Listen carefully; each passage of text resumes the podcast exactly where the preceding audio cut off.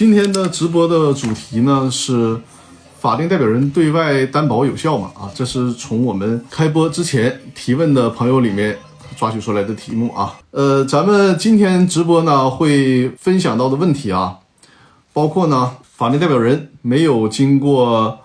其他人的同意啊就提供担保会承担什么样的责任，以及呢对于法定代表人对外担保他的这些法律风险。这是前两个问题啊，第三个问题呢，就是关于股份公司啊，股份公司转让股权需不需要经过股东会的，就是需不需要召开股东会？这是第四个问题。第五个问题呢是，如果合同啊，就是只有盖章或者只有法定代表代表人签名，是不是有效的问题啊？这是目前在开播之前看到大家的提问啊。大家还有其他的任何问题呢，都可以在。直播间进行留言，也可以在《公司法大爆炸》的微信公众号留言提问啊。尤其是复杂的问题，可以在《公司法大爆炸》的微信公众号上面进行提问，在微信号里面搜索“公司法大爆炸”就可以了啊。第一个问题，第一个问题呢是 Bob 的提问啊。Bob 呢，他的问题是这样的，他他说呢，张律师好，请教一个问题啊，法定代表人未经其他股东同意给别人提供担保，这个责任算谁的？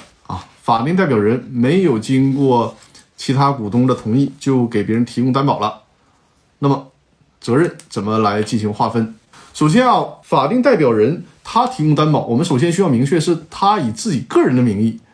提供担保，还是说以公司的名义提供担保？如果是以公司的名义提供担保，是说只在这个担保协议上只有法定代表人代表公司签名了，还是说呢他掌握着公司的印章，然后把这个公司的印章？也盖到了这个担保合同上，是不是这几种情形啊？如果呢是法定代代表人啊，我们假设，如果法定代表人就以自己的名字代表公司去提供担保啊，这个因为我们国家今天的问题里面其实还会探讨的这个问题啊，就是我们国家采取的是盖章，这个呢是从古至今啊，包括过去古代啊沿用到现在，都是以这个盖章来确定文件的效力啊。豹子在直播间哈，好的。呃，鲍勃说呢，公司对外担保并且盖章了。那么，如果也有公司的盖章，那就相当于是法定代表人拿着公司的盖章，瞒着公司的其他股东对外提供担保。那这个呢，实际上我们在上一期的直播里也讲过，它就涉及到了公司法的第十六条，就说呢，如果公司对外提供担保啊，应过应该经过股东会或者是董事会的决议，具体是由股东会还是董事会进行决议，这个呢要看章公司章程上是怎么规定的啊。你比如说，你的公司章程里面没有规定，而且呢，你的公司章程里面呢还没有董事会，因为很多的一般的有限公司呢，它只设一名执行董事，那这个时候就需要股东会进行决议了。如果股东会没有决议啊，你就是瞒着其他人，然后拿着公司的盖章提供了担保，那这种担保合同啊，它属于违反了法律的效力性强制规定，是属于无效的担保。这个问题啊，我们在上周直播里面也说到过，它属于无效担保。但是这里面请大家注意啊，就是这个无效的担保呢，并不代表公司就不需要承担责任了。因为如果是无效的担保，那显然呢，债权人肯定是也有问题的。因为你这个债权人本来作为公司的债权人，你就应该在公司提供担保的时候，看到公司应该有股东会决议或者董事会决议，连这个都没有，然后你就给人家提供了担保。那在这种情况下，担保合同无效，它就属于民法典有关。呃，担保制度的司法解释的第十七条的规定啊，就是说，这个债权人与担保人呢均有过错。那在这种情况下啊，这种担保人承担的责任呢是不超过债务人不能清偿部分的二分之一。我们就假设债务人一分钱都还不起，那么作为公司违法的提供了担保，那也不是说没有，虽然啊担保合同无效了，但是呢也不是说不用承担任何责任的。比如说一百万的债务，债权人呃这个债务人呢一这个一分钱都还不起，那么公司。也需要承担五十万，就是一半的责任。那显然这种行为就给公司造成了实际损失了。呃，熊培提问可以回看吗？可以的。呃，微信视频号的直播是可以支持回看的啊。微信视频号直播可以支持回看。那么就相当于说，这种担保是给公司已经造成了实际损失。如果在这种情况下，那么公司的股东或者公司本身啊。可以要求，因为通常法定代表人他是肯定要兼任高管的啊，要不然就担任董事长，要不然是执行董事，要不然是经理嘛，他属于高管。那高管呢，你这样坑害公司的利益，那么公司是可以向他进行索赔的啊。这个高管呢违反了勤勉义务，违反了忠实义务，所以说呢是需要向公司承担赔偿责任的。那比如说公司对外呃因为担保合同无效，替人家就是承担赔偿责任嘛，也相当于替债务人还了钱了，那可以向这个法定代表人啊进行追诉，是这样。这是对第一个问题的回复啊。大家如果有问题啊，可以直播直直接在这个直播间进行留言提问啊。如果是问题比较就是内容比较多，就可以在公司法大爆炸的微信公众号上面进行留言提问啊。那我看老猫也也是我的老观众了，也在线。小玉啊也在线。好的好的。呃，辽博宇鹏都在线啊。好，谢谢大家支持。那在咱们来看第二个问题吧。对我刚才说的这个问题啊，鲍勃，你还有什么不清楚的？呃，需要我有没有什么需要我进一步解释的啊？可以留言告诉我。然后大家对于这个问题还有什么不清楚的，可以在直播间里面进行留言。那咱们接着来看第二个问题啊，就大家想到了什么就可以直接在直播间留言啊。第二个问题呢，就是是否可以签订法定代表人委托协议？这也是鲍勃提出的。呃，是否可以签订法定代表人的委托协议，从而呢避免法定代表人对外提供担保的法律风险？这个报告，我不知道你。这里面指的是什么？你想签订这个法定代表人的委托协议，是想体现什么什么内容呢？这个需要你在直播间留言回答我啊。我先接着往下讲，然后你在直播间呢留言跟我互动一下这个问题啊，就是你想和法定代表人签订什么样的委托协议？这个委托协议里面呢，想想实现什么内容？在直播间告诉我一下啊。那实际上呢，公司从正常的形式来讲啊，实际上公司它。不用和法定代表人签什么委托协议，因为法定代表人他对外就是代表公司，所以说呢，不用另行委托了啊。他的这个法定职责的所在就是对外代表公司的。只不过呢，如果想对这个公司的对外担保有一定约束，首先啊，公司法的第十六条就已经做出了一个最底线的约束，就是至少经过股东会啊或者董事会进行呃这个决议。那么公司章程里面可以把这个。规则进行更进一步的明确，甚至于说，比如说啊，你章程里面明确，我这个公司呢对外担保，董事会决议肯定是不行的，必须得上升到股东会的层面，而且呢，股东还股东会担这个决议呢还不能过半数就完事了，必须得是三分之二以上的表决权股东通过才可以，甚至于说你拔一个更高的格，就是说全体股东通过才可以。那么你这种规则呢写进了公司章程。实际上呢，对公司就是一定的保护，因为在这个公司对外提供担保的时候，因为有公司法第十六条这个规则嘛，所以说呢，债权人通常啊，应该是去查阅公司的章程的，是去查阅公司章程的。你债权人你不去查阅，那么债权人在这里面就会有问题啊，就不能理解为债权人是善意的接受担保了。所以说呢，你可以把这个担保的授权提格啊，给他更苛刻一些，提格到。股东会决议，而且呢，三分之二通过，甚至于说是呃所有的股东通过才可以啊，就这样的一个规则。包括至至于你说的是法定代表人要签协议，这个我不知道你要签什么内容的协议啊，可以在直播间说一下。但是从现在给你的判断，实际上呢，他不是通过协议来约束的啊。你如果对这个法定代表人真的是不信任，那建议还是免去这个法定代表人的职务，换一个更信任的人。更信任的人才可以，因为他的这个位置，他是一个法定的代表公司对外进行表示的这么一个主体。所以说呢，你说你比如说你写个协议说，哎，这个法定代表人他对外不得代表公司，这个在逻辑上就就拧巴了啊，这就拧巴了。所以说呢，如果你真的不信任这个法定代表人，那就还是换一个你可以信任的人，甚至于说自己来担任法定代表人啊。快乐说，有限公司不担任责任的。案例吗？有限公司不承担责任的案例吗？你是说，在这个公司违法对外担保的情况下不承担责任吗？这个案例啊，所谓的案例就是，如果是债务人钱都还上了，那么也没有给债权人造成损失，那公司自然就不承担责任了。如果是债务人，比如说啊，债务人对外欠了一百万，欠了一百万呢，但是债务人呢，他还上了八十万，那这种情况下还不上的那二十万，那就是。公司和债权人，他们各自承担一半的责任就可以了啊，并不是说无效了之后，然后公司还要对所有的债务承担责任呢。他是说，对于这个债务人不能清偿的部分，那么承担不超过二分之一，就是不承担不超过一半的责任，就这样。这叫艾里是吧？公司发生什么样的事情会导致股东和法人账户冻结，坐不了飞机高铁啊？是这样的话，就是 公司法院比如说判决公司还钱，还一百万，公司呢还不起，或者是呢不执行法院的判决，在这种情况下啊，那么对于公司来讲，人家采取执行措施嘛，就可以冻结公司的账户。那对于公司的法定代表人，就可以对法定代表人啊限制消费，限制消费呢就包括了不能乘坐飞机、不能乘坐高铁的相应的座次啊，就是相应等级的这个这个位置，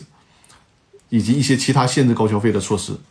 这是对法定代表人。还有一种公司账户被冻结呢，就是虽然判决还没有出呢，但是现在呢诉讼有一个规则，就是财产保全的规则，包括诉前财产保全和诉中财产保全。就是比如说 A 公司，可能呢 B 公司认为啊，B 公司认为 A 公司欠他一百万，但是呢这个事儿因为到底欠不欠，欠多少，这个需要法院判决来确定嘛。但是呢，B 公司已经发起了诉讼了，在这个阶段就有可能先把 A 公司的账号冻结，等待判决结果。比如说判决 A 公司确实欠一百万，那可能正好冻结了一百万，事先啊冻结了一百万，那就可以直接执行了。它这个规则是便于将来的强制执行的。那也有可能呢，B 公司就是他胡乱诉讼，人家 A 公司并不欠你一百万。那这个时候你需要解，就是判决做出来生效之后，需要解除对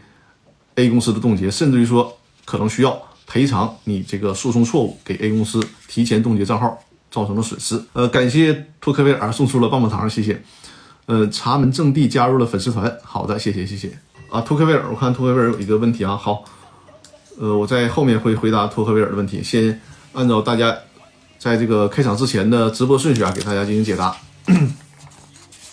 第三个问题呢是叫王改琴的，他的买了我的公司法大爆炸的课程啊，然后问就是有没有资料或者是 PPT 分享啊？因为公司法大爆炸视频精品课的课程呢，它是一个付费的课程，但是呢，因为版权的原因啊，我的这个幻灯片是不能给大家分享了，就是这个。幻灯片的文件是不能给大家分享的，但是呢，所有购买了《公司法大爆炸》视频精品课的课程的朋友啊，是可以有这个课后答疑的。所以说呢，呃，如果你购买了这个课程，因为我在那个课程里面呢已经留了课后答疑的电子邮箱，你就按照那个电子邮箱提问就可以啊。我会就是有什么问题，围绕着这个课程，我都会给大家进行解答。这是关于课程的问题了。呃，看一下这个。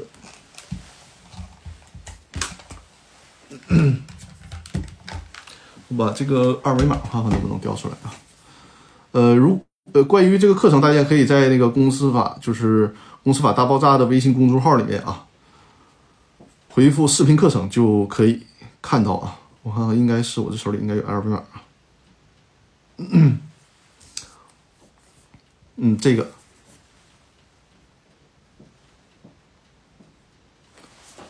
呃。大家可以截屏啊，截屏，然后直播之后扫描这个二维码就可以购买《公司法大爆炸》的视频精品课。里面 我已经呃留了我的就是课后答疑的邮箱，大家可以向那个邮箱发信，就是有关课程的任何问题啊，没有消化的地方啊，或者有些这个疑点呐、困惑呀，没有听清的地方，都可以给我的邮箱发信，然后我给大家进行解答啊，这是。我们的课程的福利就是有课后答疑的环节。好，第三个问题咱们说完了啊，来接着来看第四个问题。第四个问题呢是一辉提出的问题啊，一辉提出问题，他说：“张律师你好啊，想咨询一下，未上市股份公司所有股东对外转让股权，在章程没有做出具体规定的情况下，需要召开股东会吗？或者说呢？”在哪些情况下需要召开股东大会？对此事项召开股东会审议的主要内容是什么？啊，谢谢张律师。呃，这个问题啊，关于股份公司，这个公司法的第一百三十七条说的很明确啊，就是股东呢持有的股份是可以依法转让的。所以说呢，股份公司转让股权和有限公司最大的区别就是，股份公司的股东转让股权啊，不需要经过其他股东同意，其他股东也没有优先购买权。这是和有限公司最大的区别，在有限责任公司当中呢，一个股东想向对外啊对外转让股权，对内部之间可以随便转让，但是对外就是转让给不是现有股东的其他人，那么是需要经过其他股东同意的。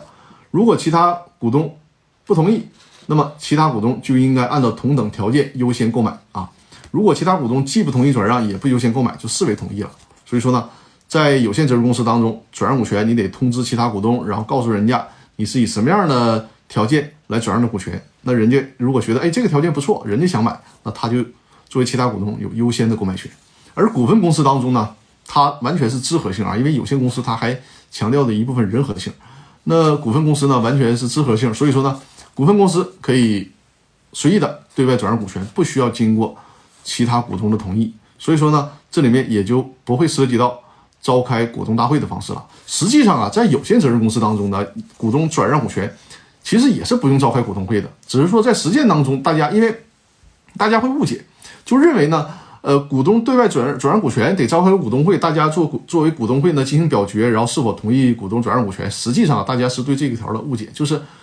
呃。他有限公司股东转让对外转让股权呢，他可以不用召开股东会，单独通知每一个股东啊，单独私信或者是私下里征求每一个股东意见就可以了，不用把大家非得召集起来以股东会的形式来表决同不同意这个股东转让股权，这个是不需要的啊。就是只要是无论你通过什么形式，只要你证明了你征求了其他股东的意见了，其他股东有明确表态了，这就可以了。所以说呢，这个股东大就是股份公司啊。呃，转让股权也是不需要召开股东大会的。至于说在什么情况下需要召开股东大会，因为无论是有限公司还是股份公司啊，就是它的这个呃常规会议应该是至少一年一次的。那么临时有事了，可以召开临时的股东大会。在什么情况下是必须召开临时股东大会的呢？包括了几种情形啊。呃，这个是在公司法的第一百条里面规定的啊，给跟大家分别讲一下。第一种情况呢，就是说董事的人数不足公司法所规定的人数，或者是公司章程所规定的人数的三分之二的时候，公司法里规定的就是股这个股份公司的股东会人数呢是五到十九个人啊。如果公司章程里面对于呃股份公司的董事，就是这个整个董事会的人数啊。董事的人数没有做出特殊规定的话，那么至少是不能少于五人的。你比如说这个董事，这个辞职啊，那那个离职啊，结果呢，人数已经变成三个人或者四个人了，那这个时候就需要召开临时股东大会，选出新的董事才可以。或者是呢，你公司章程里面就规定，哎，我这个董事会呢成员人就多啊，我们公司呢设置十一个董事啊，设置十一个董事。那结果呢，这十一个董事有一个董事呢，因为需要，比如说离职啊。或者是出国呀，不能再担任董事了。那么在这种情况下，那就需要马上召开临时股东大会，补选这个董事，因为你少一个人就低于公司章程里所所规定的这个人数了嘛。在这种情况下是必须召开临时股东大会的啊。再有呢，就是公司呢，这是对股份公司来讲啊，公司未弥补的亏损达到了实收股本总额三分之一的时候，就是这个涉及到公司亏损的问题啊，亏损达到实收股本总额三分之一的时候，需要召开临时股东大会。需要探讨一下怎么应对这个问题啊。第三种情况呢，就是单独或者合计持有公司百分之十以上股东的股份的股东请求的时候，这个和有限公司是很类似的啊，就是相对股权集中的，这个也可以是，比如说，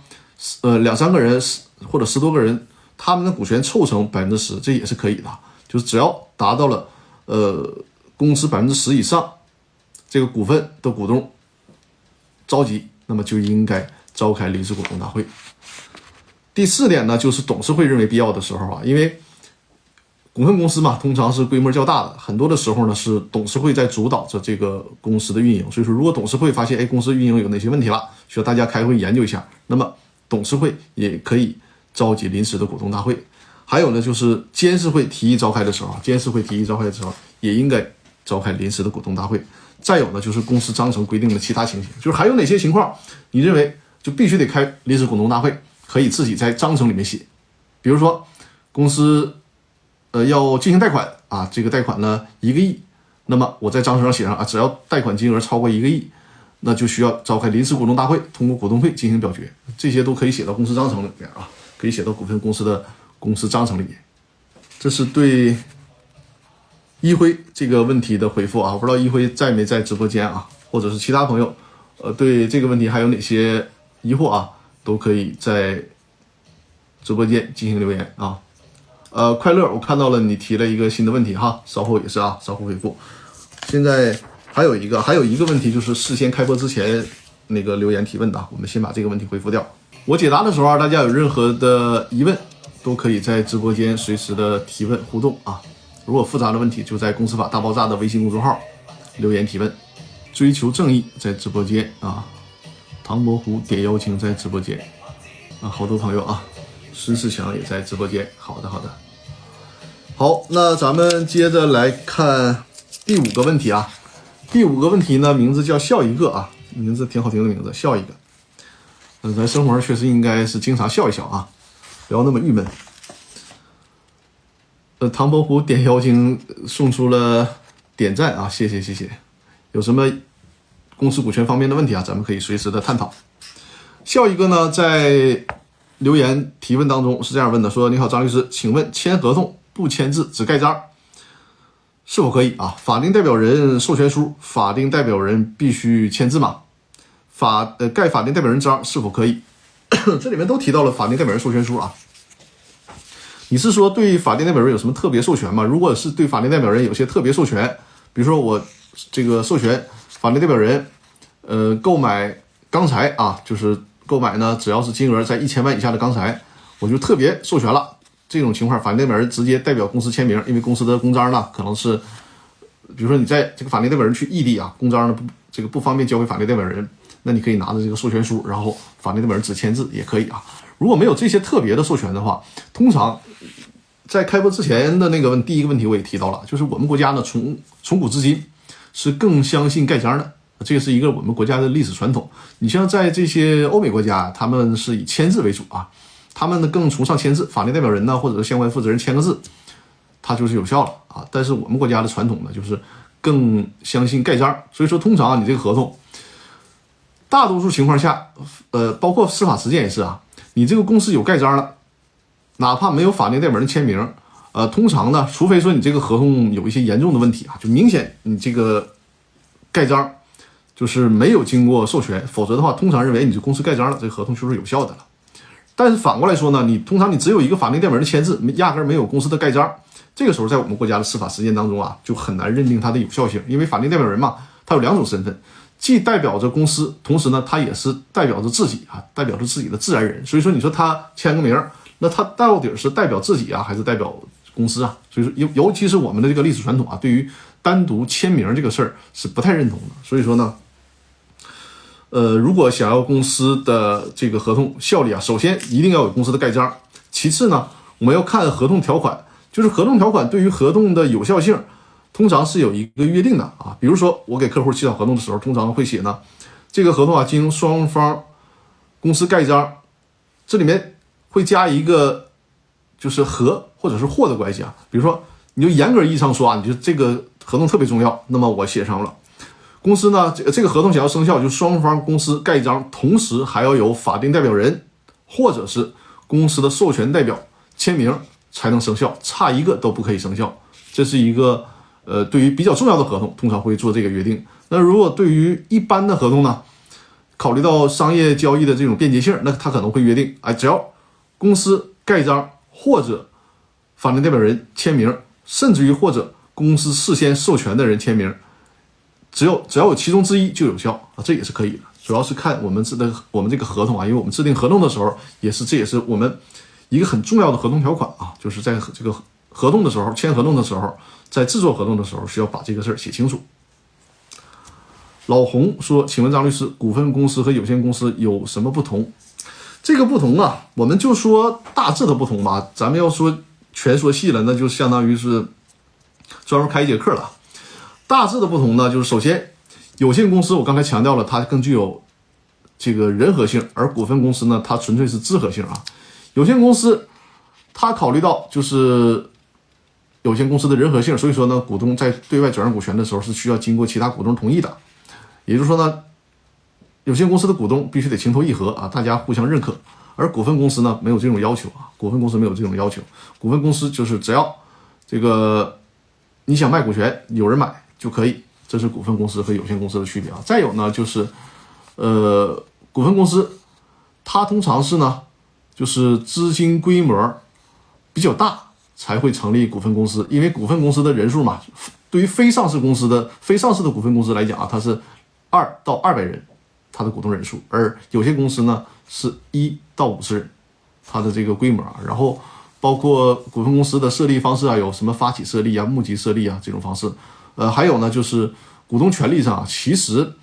对于股东权利来讲呢，有限公司的股东权利相对更大。为什么呀？因为有限公司股东享有的知情权更大，有限公司的股东享有这个查阅公司财务情况的权利啊，就是要求查阅公司的会计账簿等等权利。而股份公司啊，目前的公司法规定，股份公司股东就没有这个权利，就是大致能想到的这个区别啊。详细的它还有会有很多的区分，尤其是对于上市公司来讲，那就跟普通的有限公司区别就更大啊。下一个说，法定代表人授权签字生效的合同，这个授权书中必须法定代表人签字，还是可以盖章？首先，它是分两个文件的，就是要有一个公司对法定代表人的授权，就说，哎，这个这件事儿，比如说某某某事儿，就比如说你去重庆，呃，进一批。价值在一百万以内的钢材，然后公司给法定代表人签呃签了一个授权，公司盖章，这个授权书一定要有公司的盖章，说呢呃这种合同呢不用公司盖章，只要法定代表人签名了就可以。那法定代表人拿着有公司盖章的这个授权书去重庆啊找供应商签合同，这是可以的。所以说呢，你这个授权书上如果连公司的盖章都没有，那说明你这个授权书没有得到公司的认可嘛，对吧？所以说。这个是要区分的啊！如果授权书上通常是有公司盖章的，然后拿着这个授权，可以只签合同的时候只有法定代表人的签名就可以。好，今天大家的互动也是很踊跃的啊！好，咱们这个开播之前的问题也回答完了，然后我们看一下现在微信公众号上面还有两个新的问题啊，我们一会儿看一下。我刚才讲解的这些问题里面，大家还有什么疑惑吗？可以随时在直播间留言提问啊！笑一个说。法定代表人授权他人签合同的情形，必须法定代表人本人签字啊？你是说法定代表人授权他人签合同吗？呃，这个从实务来讲，通常我们不会不会建议接受这种方式的。就是你授权的话，应该是公司授权，你法定代表人自己再去授权，这个它的效率就更弱了，因为没有公司的公章背书的。你法定代表人自己，刚才我提到了吗？在我们这个司法实践当中，就是你别说法定代表人授权了，就是他又转了一层。明白我的意思吧？就哪怕是我拿了一个合同了，没有公司的盖章，只有法定代表人签名，他这个合同的效率都会受到质疑。就是在司司法实践当中，有可能会被认定这个合同是无效的。啊，就是我举的是这个例子。那你说这个本身这个合同就没有公司的盖章，也没有法定代表人的盖章，然后你只拿了一个法定代表人个人授权张三李四签名的这么一个委托书，然后张三在这个合同上签名了，那他这个合同的效力就更有问题啊。这个大家。需要注意。好，我们看一下托克维尔的提问啊。托克维尔说：“张律师你好啊，A 公司当初注册公司的时候呢，是以全体股东用货币呃货币出资的形式进行的。后来呢，到了部分的资金，然后修改公司章程，将原股东以货币形式修改成以软件或者注册著作权形式入股。后部分股东呢，已经。”将相关的软件著作权注册到公司名下，完成了承担的实缴义务。这个时候，如果要引进新股东以现金形式投资，而以软件形式实缴到位的公司股东，如果要转让股权，要承担非常大的税金。有没有更好的合理避税转让办法？或者呢，干脆针对新股东以现金投资，重新修改章程，针对专门针对。该股东以现金形式增资入股，如何操作？呃，这个问题的内容比较长，但是我已经理解你的意思了，我给大家复述一下。就是说，因为是这样，按照目前的这个税收政策呢，我们用专利技术啊等这些 技术出资，因为正常情况下我们用非货币出资，比如说我用一个房子出资，这个房子价值一千万，那就视同我们把房子销售给公司了。那在这个环节啊，出资这个环节就需要交税的，就会就会产生税的问题了。而用知识产权出资是目前的政策啊，是不会产生这部分税的。那么托黑文可能会说了啊，就是因为他是这样，如果你你用知识产权出资，你在出资的环节没有交税，但是你一旦转让了，那么就需要找后账了，你就需要把税交上去了。但可能他这种情况下，在转让的时候，那就会承担税呃税收的问题。这个呢，目前我不知道有更好的筹划的环节啊，其实也有，其实也有，但是呢，这个事儿不是一句两句能说清楚的，它需要有一些比较复杂的变换形式啊。呃，但是呢，最简单粗暴的方式就是你所谓的转让股权嘛，那你。因为如果你你的目的就是吸引那个新的股东，那你就别用转让股权的方式，就用增加注册资本的方式就可以了。这样的话呢，就不会呃产生新的税的问题。呃，老洪说，我主要是想问，股份公司或者是有限公司，如果是无法支付对外欠款，对公司对股东的责任啊，如果是公司无法支付欠款啊，对于股份公司和有限公司这两者是没有什么区别的。无论是股份公司还是有限公司，如果公司呢对外欠款还不起了。那么，其他的股东如果已经到了出出资期限了，就应该履行出资义务；如果没有到出资期限，就按照我们之前讲的那个《九民纪要》的规则，就是可以要求股东提前履行出资义务。它的前提条件就是说，呃，法院穷尽了手段，依然呢无法查呃查询到公司的其他资产，然后公司自身呢又不申请破产，那在这种情况下，可以要求其他股东，尽管你们的出资期限没有到，但是呢，也需要也需要提前的履行出资义务。这个就在这一点上，股份公司和有限公司是没有什么区别的。刚才托克维尔的问题，我不知道托克维尔呃还有什么疑问啊？可以在直播间留言和我交流。公众号上还有一个提问啊，是快乐的问题啊。托克维尔说明白了，张律师还是增资扩股最简单。对，如果从因为你的目的如果就是想吸纳新的股东，那增资扩股就完了。因为你看，你即便是现金出资，但是如果你在吸纳那个新股东的时间点上，公司的盈利，而且公司盈利还非常大，那么你作为原来的股东转让股权，你哪怕是现金出资也需要交税啊，因为你这个转让股权，无论你们，你可能你真的是零对价，就是你这个钱，你这个股权是白给人家新股东的，但是呢，税务部门他是不认可的，他会按照你们公司的这个在转让的时候，你们公司的净资产啊来进行这个呃税的征收啊，所以说。就是如果是纯就是为了吸纳新的股东，那增资扩股是比较稳的方式啊。好，快乐的问题啊，快乐的问题呢是甲公司有股东公司乙啊，那甲公司是有一个法人股东了啊，乙是甲公司的大股东，现在呢乙被经侦立案非息，就是因为非法吸收公众存款被立案，债权人民事的案子已经结束。在执行，那么甲公司对于乙公司的债权人的担保，虽然在债权人在执行甲公司可以终止吗？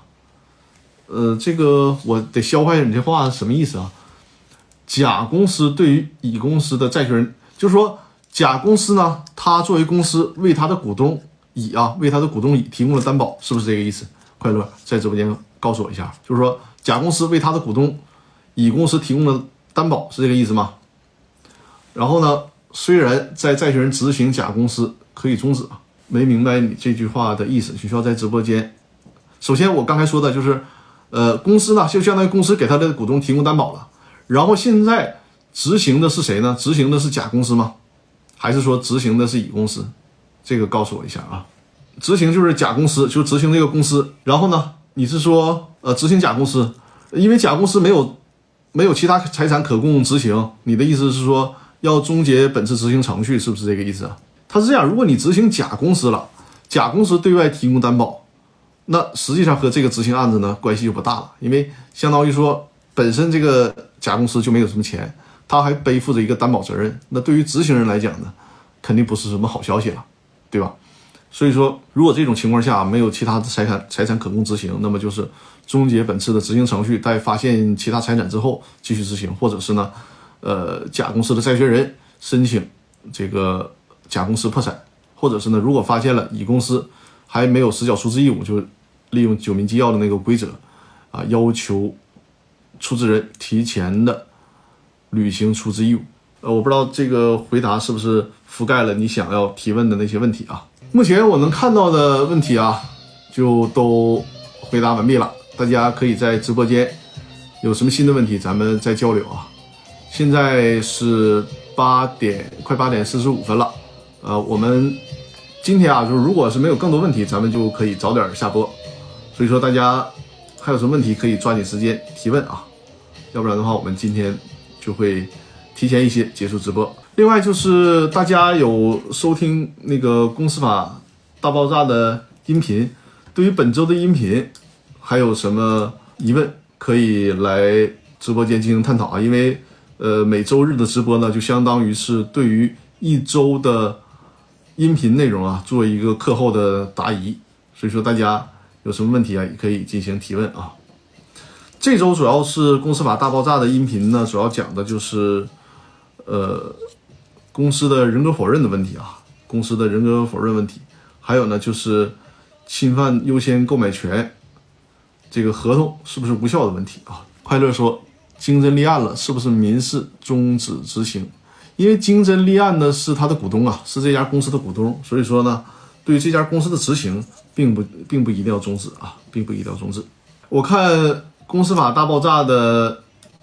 这个音呃音频的那个留言里面啊，有一个人问他说，以股呃向股东以外的人转让股权，股东不同意，既可以购买出售的股权，怎么还存在优先购买权的问题呢？这个是对于优先购买权的误解了，就是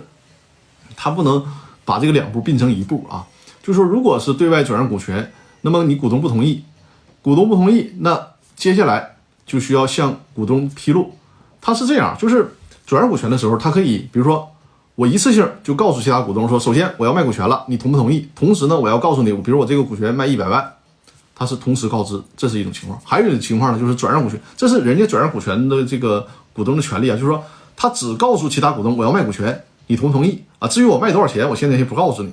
然后其他股东说呢，你你不管你卖多少钱，我都同意，你去卖吧，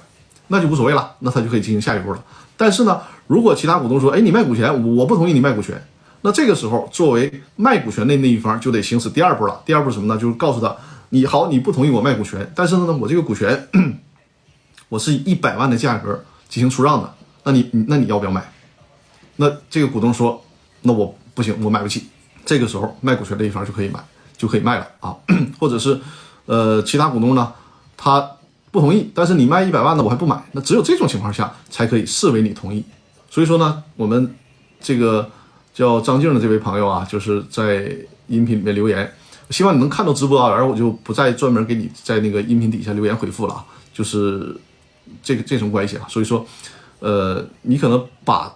这两步啊完全给并成一步了，就是他。并不见得是一定要并成一步的，人家作为卖股权的一方，可以一步一步来。辽博宇鹏说：“我想问一下，这种情况下，A 股东涉不涉及虚假破产的情况？A 是 A 公司的大股东，你是说刚才快乐的那个问题吗？他虚假破产，因为他还没有申请破产呢，就不存在虚假破产的情况，除非他伪造了很多的。”债务啊，伪造了很多的债务，这种情况才有可能。呃，王元生说，有限公司的股东代持协议具备法律效力吗？代持协议是具备法律效力的啊。这个代持协议的问题，就是在公司法里面没有体现，但是呢，在公司法的司法解释里面已经肯定了股权代持的关系。而且呢，我们国家，呃，就是在公司法。之后呢，还出台了这个信托法，所以说，无论是基于公司法以及公司法司法解释的角度，还是说基于信托法的角度，股权代持呢都是有法律效力的。只是说我在讲课当中也多次提到过啊，股权代持它多少都会有一些固有的法律风险，就是我们给客户呢需要尽可能的起草完备的股权代持协议，这里面呢股权代持协议可能还要注意到，就是需要设计一些条款，让隐名股东将来能够很顺利的恢复股东身份。避免受到其他股东的阻碍，这是我们给客户做股东协议、这个股权代持协议里面需要设置的这些关键性的条款。但是无论如何，我都跟大家讲过，就是股权代持永远存在一些风险。这种风险是，你可能协议非常完备了，但是呢，你可能来自一些道德风险或者是意外的风险。你比如说啊，代持你股权这个人，他很遵守协议啊，可是呢，他自己对外有债权，结果呢，被人家强被人家强制执行了。那这个时候，人家强制执行这个，诶，这个这个显名股东的时候，不会考虑你们之间有没有代持协议的。他这个股权，因为显名股东欠钱，有可能你作为实际股东的这个股权啊，让人家代持的就被人执行走了，这都是有可能。辽博宇鹏说：“张律师往上翻一翻，问题在上面。”好，我往往上翻一翻啊。辽博宇鹏，看一下啊。啊，辽博宇鹏说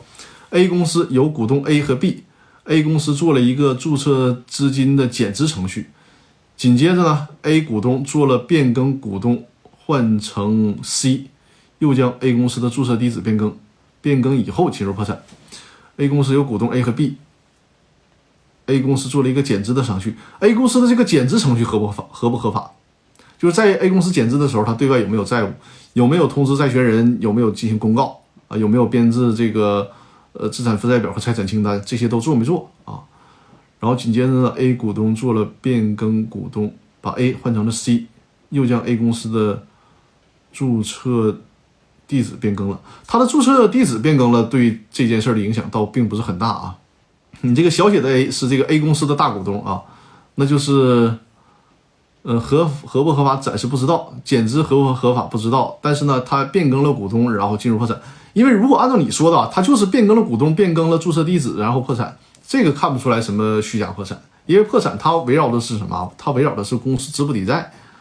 它是不是，比如说公司本来本来有资产，然后它虚构了很多的债务，造成这个资不抵债的假象？只有这种情况下才能是一个虚假破产。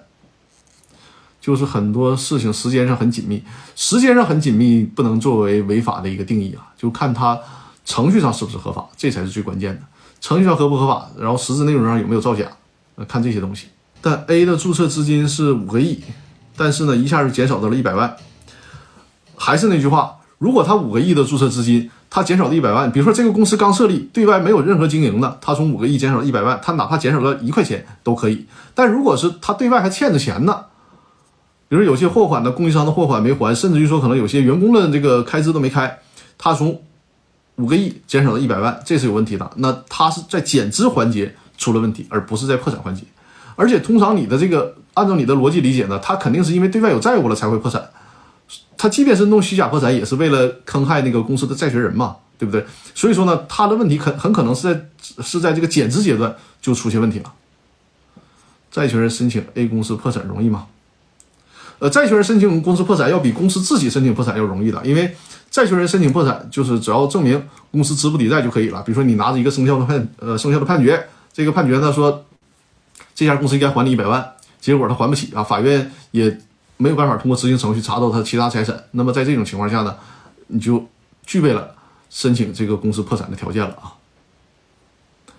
呃，辽博雨虹说：“A 还换成了自然人，这个也是没有什么关系啊，就是他公司啊换成自然人了，不见得就是坏事儿。你比如说，这个公司有可能是空壳公司，然后自然人呢可能财大气粗呢，所以说这个不能判定为虚假破产的一个标准，还是说围绕着核心的焦点就是他的债务问题啊，他的资产资产问题。”秋玉正农说：“以后就不可以要求前股东履行出资义务了吗？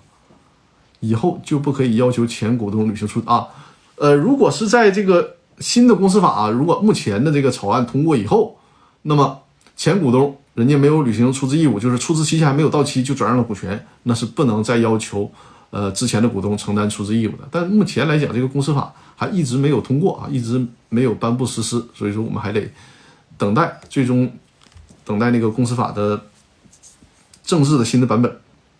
出现之后，然后我们再做定论。呃，那咱们直播今天还是挺饱和的啊，只是也到了八点五十五了，距离正常下播时间还有五分钟了。呃，大家还有没有什么新的问题？今天非常感谢大家在这个直播间非常的踊跃啊，也很高兴给大家解决了这些问题。再有呢，就是如果有任何公司股权类的问题啊，比如说提需要提供线下的法律服务，或者是有常年法律顾问的这个需求，都可以加我的微信啊，我的微信号是五二幺五六三二。我的微信号是五二幺五六三二啊，如果有线下的法律服务或者是有法律咨询，当然我的线下的咨询呢是需要付费咨询的，是需要付费付费咨询的，可以预约进行那个电话或者是视频会议的方式进行咨询啊，都可以私下联系我，就是刚才我给大家留的那个微信。汤伯虎点妖精啊，给我点了赞，谢谢。那好，我们今天的直播呢，如果没有更多的问题，今天的直播咱们就可能要到这里了啊。看一下还有没有新的留言提问啊？微信公众号应该是没有新的留言提问啊。然后再给大家展示一下《公司法大爆炸》视频精品课的二维码吧。最近又有好多朋友购买这个课程了，谢谢大家的支持。如果呃身边有需要的朋友，呃，另外这个课程啊，它是支持你买完之后赠送给朋友的啊，它那个小额通上是有这个功能的。所以说呢，大家可以扫描这个二维码购买《公司法大爆炸》的视频精品课。实际上呢，在喜马拉雅 FM 上啊，呃，你搜索《公司法大爆炸》视频精品课。在那个喜马拉雅 M M F 的平台上呢，也有这个课程的购买，就是你这两个平台，你想在哪个平台购买都可以啊。如果是在喜马拉雅 FM 上，就搜索“公司法大爆炸”视频精品课就可以了。欢迎大家购买这套课程。呃，感谢老红送出的礼物，谢谢大家。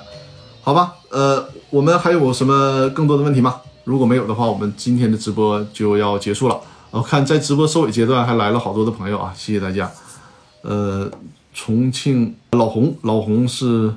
热度第一啊。茶门正地是第二，Monster 第三，托克维尔第四。谢谢谢谢谢谢大家。呃，感谢老红啊，送出了这么多的礼物，谢谢谢谢。好，那咱们的直播，如果大家没有更多问题，我们今天的直播呢就到这里了。下周日啊，正常我们是每周日晚上的八点进行直播啊。我看一下，下周日就是十一月十三号啊，晚上的八点我们进行直播，好吧？每周日晚上的八点啊，一个小时的时间，八点到九点的时间啊。呃，如果事先在这个期间有任何的问题，都可以在公司法大爆炸微信公众号里面留言，我给大家进行提问，我给大家的 我对大家的提问啊进行解答。托克维尔说：“下周见，张律师。”好的，下周见。呃，祝大家咱们下周啊都有好的心情，都有好的运气啊。大家的工作事业都能够蒸蒸日上。好，感谢大家的支持啊！欢迎多多转发我的直播，也关注我的这个张国元律师的视频号。好，各位再见再见，谢谢大家，我们下周再见，谢谢大家谢谢大家，再见再见。